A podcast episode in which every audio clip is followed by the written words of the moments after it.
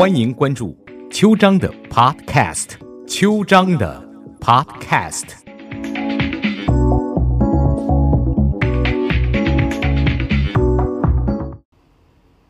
早安湾区，我是邱章律师。上个礼拜我们谈的是美伊之争，看到中美才是最后控制世界大局的战斗。啊、第一轮的呃中美贸易战争已经签字了，中国输，美国赢。这个结果大家会很惊讶吗？其实从美伊战争就看得出来，美国手上的武器真的是非常非常的强。如果把那个武器对准了，呃，中国的大官，恐怕中国的大官都要速速发抖啊！这个时候，华为在哪里？小美在哪里？恐怕都还早吧。两伊战争就是伊朗跟伊拉克的战争，是在很多年前，大概二十年了吧。啊、那个时候啊、也是美国介入，在那一次，我们看到了爱国者飞弹那种精确的程度，可以穿到屋子里面去炸，而屋子最后还毁损，还完全没有毁损。两伊战争最重要的人物是萨达姆·胡塞侯赛因，是中国的翻译。那这一次呢，伊朗的呃第二号军事人物被美国用小黄蜂给宰了，那所以让人家对于中东到底会怎么样进展更加好奇。胡侯赛因就是伊拉克共和国的总统，他那个时候比现在这个二号人物还要恐怖，他是中东世界毫无疑问的暴君。他把两千万个伊拉克人置于恐怖统治之下，长达二十四年久。他先后发动过两场战争，导致数十万人伊拉克的伊拉克人的丧生。所以现在呢，呃，美国国会当然很费力的在调查，呃，杀这个伊朗第二号人物有没有理由？可是这些事情都是其来有自，很难呃，就是一两句话就说清楚。这个导致数十万人伊拉克人丧生的萨达姆·胡塞侯赛因，在他死后，很多人跑到街头去开枪庆祝。当然，十年以后也会有人说，呃，如果他还活着的话，伊拉克会比今天好啊。就连川普都说，只有侯赛因才懂得怎么对付恐怖主义，因为他本人就是一个恐怖分子，他是个狠角色。但是狠到什么程度呢？中东那个地方乱到什么程度呢？我想我们都很幸运住在美国，美国很少成为战争的战场，但是中东人就没有那么幸运。所有的战争都发生在他们的国土上，美国一个导弹就打到他那里去，那边的导弹很少能够对准美国打来的。侯赛因是什么样的一个位置呢？在一九七九年，他只是伊拉克副总统和革命委员会副主席，但事实上他已经是第一号人物了。在这一年，一九七九年，他决定要捅破最后一层窗子，在他的威胁下，伊拉克的总统 El 巴克尔贝克尔主动辞职，把这个位置让给了萨达姆·胡塞。照普通人的想法，他应该感到心满意足才对，但是他没有觉得就这样满足，他要确保所有的人对他都保持无条件的、百分之百的忠诚和敬畏。一九七九年七月二十二号，萨达姆·胡塞邀请革命委员会所有的成员，还有其他的政治人物参加一场在巴格达召开的大会。在大会开始前，萨达姆命令人在会场内装上了摄像机，用来记录发生的一切。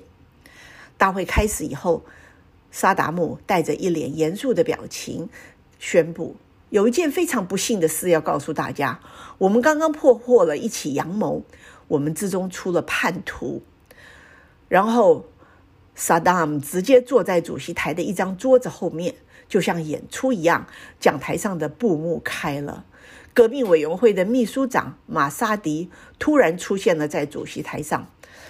马沙迪站在麦克风后面，带着哭腔，结结巴巴承认自己就是这场阳谋的发起人。萨达姆坐在主席台上，手中夹着一支粗粗的雪茄。他宣布：“还有别人呢，这些叛徒就在我们中间。”随后，人群中出了一阵骚动。萨达姆开始一个个念出叛徒的名字，直接把每个叛徒的名字直接念出来。他特意要让在场的每一个人都察觉到那种发自内心的恐怖。A 是叛徒吗？沉默五秒。不，A 不是叛徒。那么 B 是叛徒吗？不，B 也不是叛徒。那么 C 呢？C 是叛徒吗？是的，C 就是。那个被指为叛徒的人立刻被秘密警察带走。每个人都知道他的命运是什么。从视频中我们可以看到，所有的人都大汗淋漓，拼命的擦汗。人群中不断传来咳嗽和清喉咙的声音，等待着自己的名字被念到的那一刻。随着越来越多的人被带走，留在会场中的人神经也越来越紧张。这个人喊：“复兴党万岁，Saddam Hussein 万岁！”在他喊完这句话以后，现场起了热烈的掌声，所有的人都站起来了。Saddam 对剩下的人表示了祝贺，他们都不是叛徒，至少今天不是。此时的 Saddam 非常享受这个将整个世界踩在脚底下的感觉。当天被带走的有六十六个人。大部分都被枪决了。掌握权力之后，萨达姆便把法律踩在脚下，为所欲为。从此，伊拉克的土地上只能听从一个人的意志，听从一个人的声音。当一个人可以随意决定同类人的生死的时候，他会觉得自己像神明一样。他的野心不断的膨胀。他说：“我根本不关心现代人怎么想我，我关心的是五百年后人们怎么评价我。”他不再满足于成为伊拉克的主人，而想成为整个波斯湾的霸主。波斯湾里面所有的国家，包括沙特、科威特、阿酋、阿联酋、伊朗等等，都是石油输出国。伊拉克只有很小的一块土地。连接着波斯湾，大家可以看到，伊拉克通往波斯湾的出口的海口就是一点点，只有四十八公里宽。主要是主要的通路是阿拉伯河。沙达姆非常不爽，因为阿拉伯河的最后一段正好是伊拉克跟伊朗之间的分界线，双方对于这条河的主权存在长期的争议。让伊拉克的石油输出非常没有保障，因为一旦霍尔木兹海峡被封锁，其他海岸国家可以选择其他港口出去，但伊拉克就只能彻底憋在波斯湾里了。他觉得自己脖子上好像被套了一只绳索，绳子另一端就握在伊朗手中，只要轻轻一拉，伊拉克的经济就会被伊朗人绞杀。当萨达姆当上总统同一年，伊朗本身爆发了伊斯兰革命，巴勒维王朝被推翻。一九七九年四月一号，伊朗成了一个政教合一的伊朗共和国，由侯梅尼担任国家最高领袖。萨达姆觉得自己机会来了，这正是伊拉克趁机夺取海湾霸权的绝佳时机。一九八零年九月二十二号，在萨达姆的命令下，伊拉克向伊朗发动了突袭，两伊战争爆发。此时的伊拉克打造了十二个装备最新的舒适武器的机械化师。哎呀，萨达姆对于取得胜利非常有信心，他打算在战场上快速的战胜敌人，然后逼迫伊朗人坐在谈判桌上接受伊拉克提出的能领土条件。但是出乎他意料之外，伊朗人在抗住了伊拉克第一波进攻以后，逐渐稳固了自己的阵地，并在1981年开始逐步发起了反攻。伊朗人在武器的数量和质量上都不如敌人，但他们用人海战术和宗教狂热弥补了这一点。在反击中，伊朗用十几岁的小孩先冲过地雷阵，用他们的肉身引爆地雷，再让正规军通过。成千上万的儿童被二十个人一组用绳索锁在一起，然后被赶向敌人的地雷阵。这种宗教狂热的自杀性冲击对伊拉克造成了很大的心理冲击。伊拉克士兵回忆说：“当你看到一群儿童向你冲来，想要他们扣扳机是一件非常难的事情。”萨达姆怎么应付这个局面呢？我们进广告，然后再回来。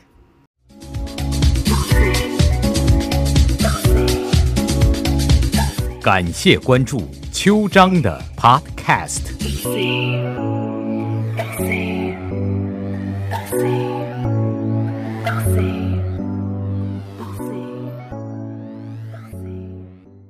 早安湾区，我是邱章律师。这是我们今天节目的第二段，谈的还是中东的狂人萨达姆·胡塞侯赛因。上课讲了，伊朗用儿童去破地雷阵。有一位伊拉克的军官不愿意让手下对这些儿童开枪，被带到了萨达姆本人的面前。他在所有人面前处决了这名军官。双方在战场上最后形成僵持状态。这场战争很快就演变成二战后最为血腥的一场战争。萨达姆速战速决的幻想破灭了。他。向世人展示了他性格中凶狠好斗的一面。只要能把伊朗人逼到谈判桌来，没有什么事情是他做不出来的。一九八一年五月，伊拉克宣布将所有进口伊朗港口的船只，不论国籍，都将成为伊拉克攻击的目标。萨达姆这么做，一是为了切断伊朗与外界的贸易，摧毁敌人的经济。二是要比要把西方国家拉下水。如果波斯湾无法进行正常的石油出口，西方国家自然会给伊朗施压力，让他们早点跟伊拉克和谈。一九八二年五月三十号，一艘土耳其游轮被伊拉克击沉。六月，伊拉克攻击了一艘希腊货船，导致全部船员丧生。八月，伊拉克又击沉了一艘希腊货船。面对伊拉克的攻击，伊朗也发起了反击，开始攻击科威特和沙特的油轮。双方对这种海湾内所有国家货船无差别的攻击，被称为 “the tank war” 游轮战。在与伊朗进行游轮战同时，萨达姆于一九八二年六月二十号放低姿态，主动向伊朗表示他愿意停火，并在两周内撤军。这时候，伊朗最高领袖口梅尼阿亚托拉口梅尼偏偏是一个硬骨头。对于萨达姆的请求，他回答说：“除非萨达姆下台，否则伊朗不接受。”萨达姆的停火请求遭到拒绝。他建议伊拉克卫生部长说：“萨达姆可以暂时先假装下台啊，等到和伊朗恢复和平之后再重新执政。”萨达姆听了这个绝妙的主意后。向在座的内阁成员说：“还有人同意卫生部长的看法吗？”没有人举手。萨达姆把卫生部长请到了隔壁的房间，亲手用手枪击毙了他，然后回到内阁会议中继续开会。等一下，美国人不是最忌讳独裁者拥有大规模杀伤性武器吗？那么，萨达姆在伊朗境内投下大量毒气弹的时候，美国人在干嘛呢？在两伊战争中，美国虽然没有直接参战，却一直在暗中向伊拉克提供支持。对于萨达姆在战场上使用的大规模杀伤性武器，美国不但没有假装没看到，还偷偷的向萨达姆出售制造化学武器的原料。这并不是说美国人就很虚伪。在一九七九年伊朗革命后，伊朗与美国之间的关系。发生了重大的变化。还记得那一年，伊朗革命者冲进美国大使馆，把五十二名美国人押为人质，直到四百四十四天之后才释放。对美国人来说，敌人的敌人就是朋友，所以他们在两伊战争中倒下伊拉克也是很正常。毕竟美国政府要为国家服务。萨达姆不但对伊朗士兵使用毒气，对本国人民用起来也毫不手软。一九八八年三月十六号，为了惩罚在空战争中支持伊朗一方的本国库尔德人，萨达姆命令空军在一个叫做哈拉巴贾的库德尔村庄中投下了毒气弹，超过五千名平民被毒气杀死。很多村民甚至来不及逃出自家的院子，就倒在地上死去，惨状非常让人难忘。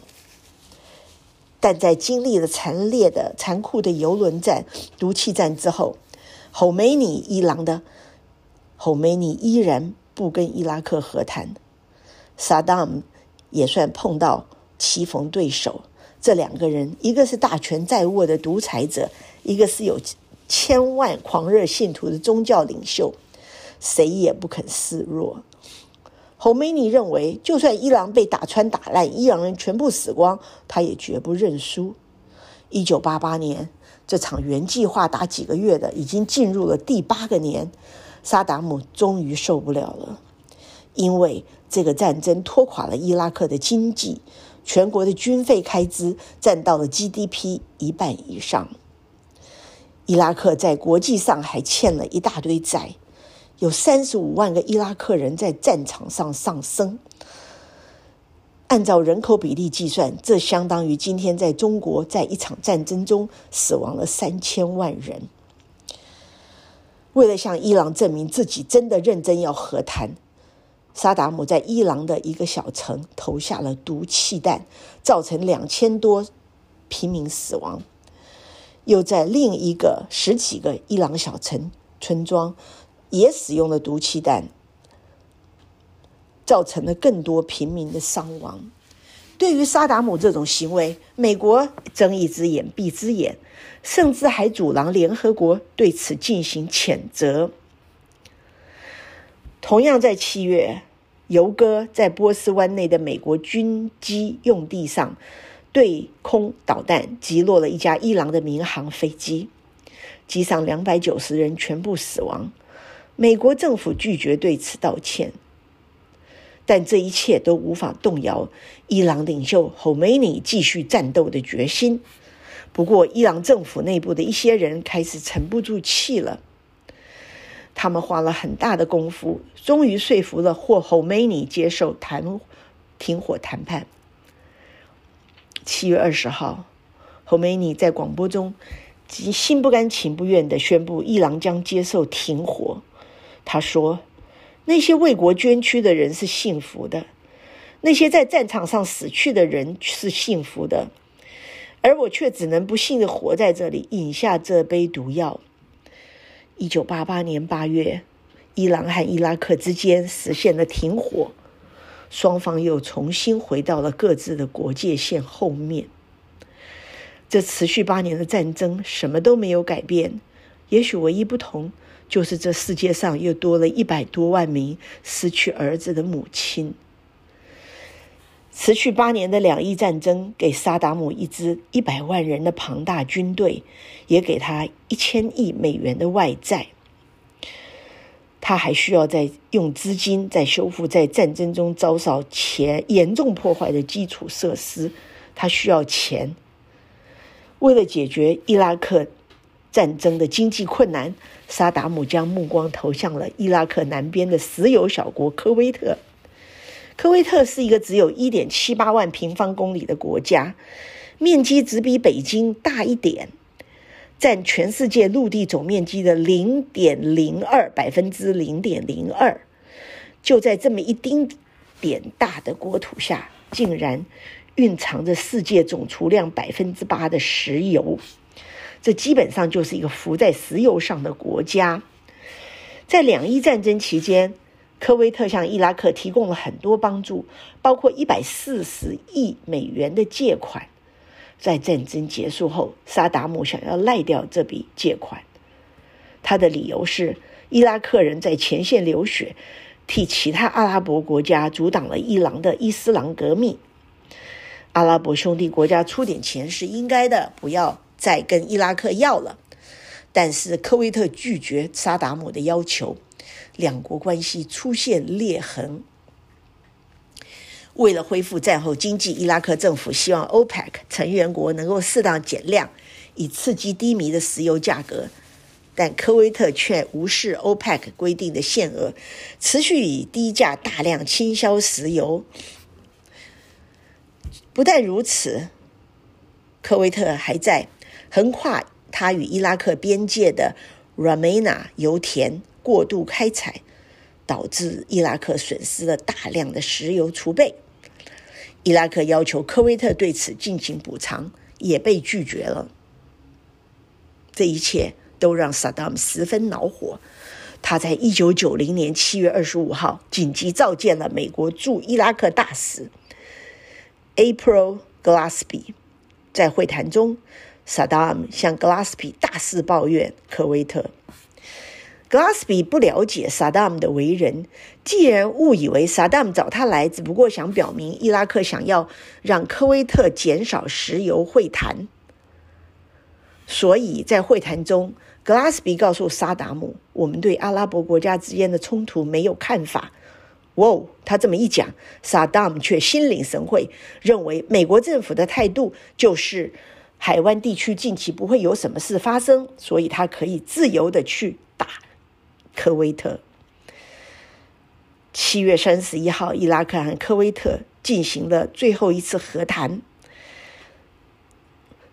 伊伊朗呃，伊拉克告诉科威特，他们已经在伊拉克边境集结了大批军队，要想让伊拉克撤军，就老老实实的拿出一百亿美元。好，结果呢？两伊战争是怎么爆发的呢？今天我们时间又到了，因为这一段中东的战争的始末，对我们了解世界局势和美国跟中国之间的关系，其实非常的重要。我们下礼拜再继续了，谢谢。